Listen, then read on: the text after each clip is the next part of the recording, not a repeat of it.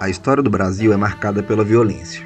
O espaço agrário, durante toda a história do país, foi e continua sendo palco de violentos conflitos por terra e liberdade. Muitas vidas de camponeses, líderes sindicais, índios, religiosos foram ceifadas ao se oporem ao território do latifúndio reinante no Brasil. Camponeses e trabalhadores desempregados enxergam a possibilidade de ter a terra para trabalhar e manter de forma mínima as condições necessárias para sua sobrevivência e reprodução social. Nesse primeiro e único episódio, vamos abordar a questão das lutas pela terra no Brasil, utilizando como recorte a violência utilizada na repressão desses movimentos em dois períodos históricos distintos, através de três casos de assassinatos. O primeiro, de João Pedro Teixeira, em 1962, integrante da Liga Camponesa, e outros dois assassinatos em 2018, de José Bernardo e Rodrigo Celestino, membros do MST.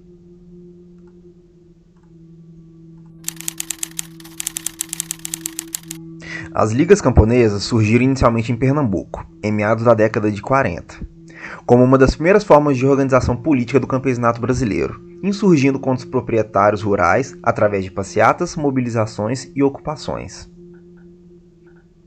Eram apoiadas pelo Partido Comunista Brasileiro e, apesar de sua legalidade, sofriam com a repressão das autoridades, desencadeando uma violenta repressão por parte do governo de latifundiários. A primeira liga foi formada em 1954 em Vitória de Santo Antão, no estado de Pernambuco, reunindo 1.200 trabalhadores rurais. As ligas camponesas, por intermédio das redes criadas com a participação ativa do deputado socialista Francisco Julião e de diversos aliados, transformaram a luta dos trabalhadores rurais em tema nacional. Com a implantação da ditadura militar, parte das ligas iniciou uma resistência armada que resultou na prisão de camponeses e na dispersão dos grupos pelo exército, sob a acusação de subversivos e comunistas. As ligas foram então extintas e seus líderes assassinados ou exilados, especialmente após a promulgação do Ato Institucional de número 5, em 1968. João Pedro Teixeira foi assassinado a tiro de fuzil por dois policiais, capangas do latifúndio em 2 de abril de 1962, enquanto voltava para casa, regressando de João Pessoa enquanto levava cadernos e livros para seus filhos. João Pedro foi um dos fundadores das Ligas Camponesas de Sapé, em 1958.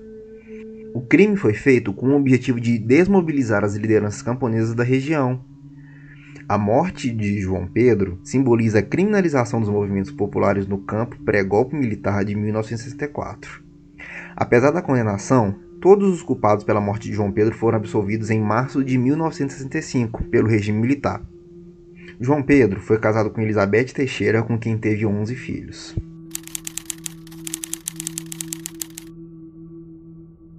João Pedro foi uma personalidade muito boa e até que ele só queria o bem dos trabalhadores, né? Que lutar pela classe trabalhadora do campo, para que eles tivessem direito à terra, para plantar, para manter seus filhinhos. Ele disse não ver seus filhinhos morrer de fome. Era uma situação muito difícil dos trabalhadores, daquelas usinas, daqueles engenhos. João Pedro sabia, minha filha, que iam tirar a vida dele, mas que continuava a luta continuava a luta e dizia, todo dia me abraçava, vão tirar a minha vida, minha filha, você continua a minha luta. Eu nunca tive resposta para dizer a ele que vou continuar, não, porque se iam tirar a vida de meu marido, como era que eu tinha essa resposta para dar? Eu ficava calada. Agora, no momento que eu cheguei em Sapé, que os nossos companheiros lá da, da Liga Camponesa já tinham trazido o corpo dele, estava o corpo dele naquele banco que eu peguei na mão dele e disse, João Pedro, a partir de hoje eu continuo a sua luta para o que der e vier.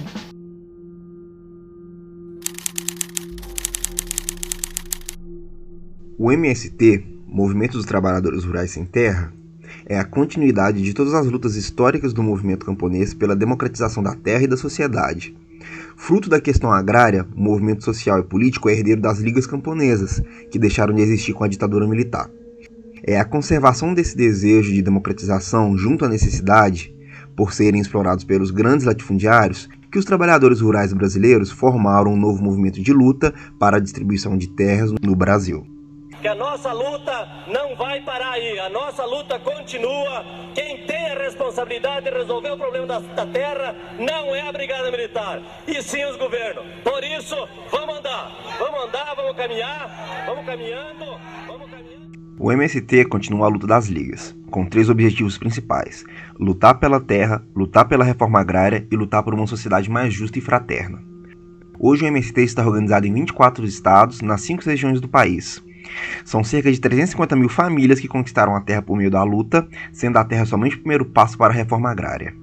Eles atuam organizando os camponeses, homens, mulheres, crianças e idosos, sempre com sindicatos e congressos, idealmente representados por um homem e uma mulher com o intuito de incentivar as mulheres na política, mobilizando famílias sem terra expulsas do campo na luta pela realização de uma reforma agrária, pela transformação social, pela educação popular, luta contra a discriminação de etnia e gênero e a exploração dos trabalhadores, sejam eles rurais ou urbanos. Com finalidade de transformar o campo em um lugar onde os trabalhadores possam viver de maneira digna, um trabalho coletivo popular, produzindo alimentos saudáveis além de promover a convivência com a natureza, buscando sempre solucionar os graves problemas sociais do nosso país.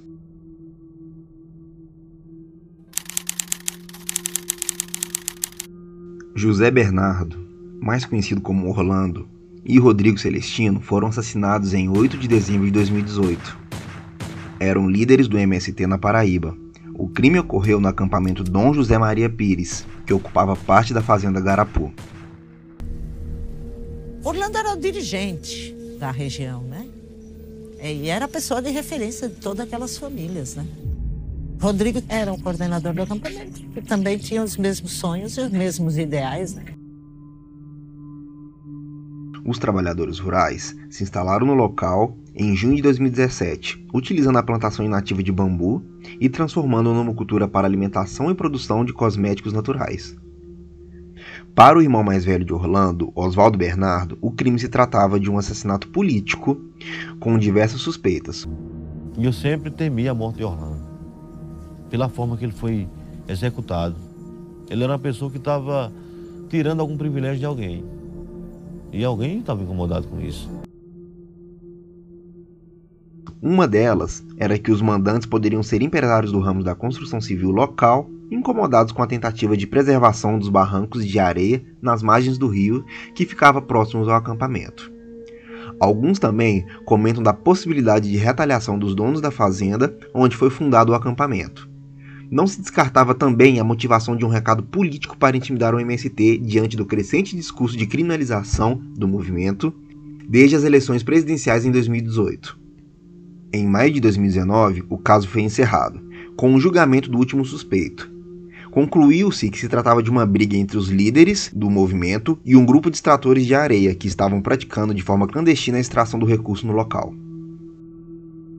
Esse é o depoimento do filho de Orlando.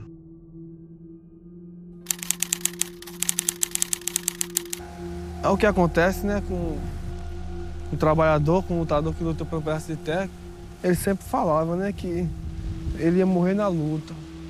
Ia morrer na luta e quando isso acontecesse, eu tinha que assumir a responsabilidade, cuidar da minha mãe, da minha irmã, cuidar do que ele deixou aqui. E é isso que eu vou fazer. Cuidar de tudo que ele deixou.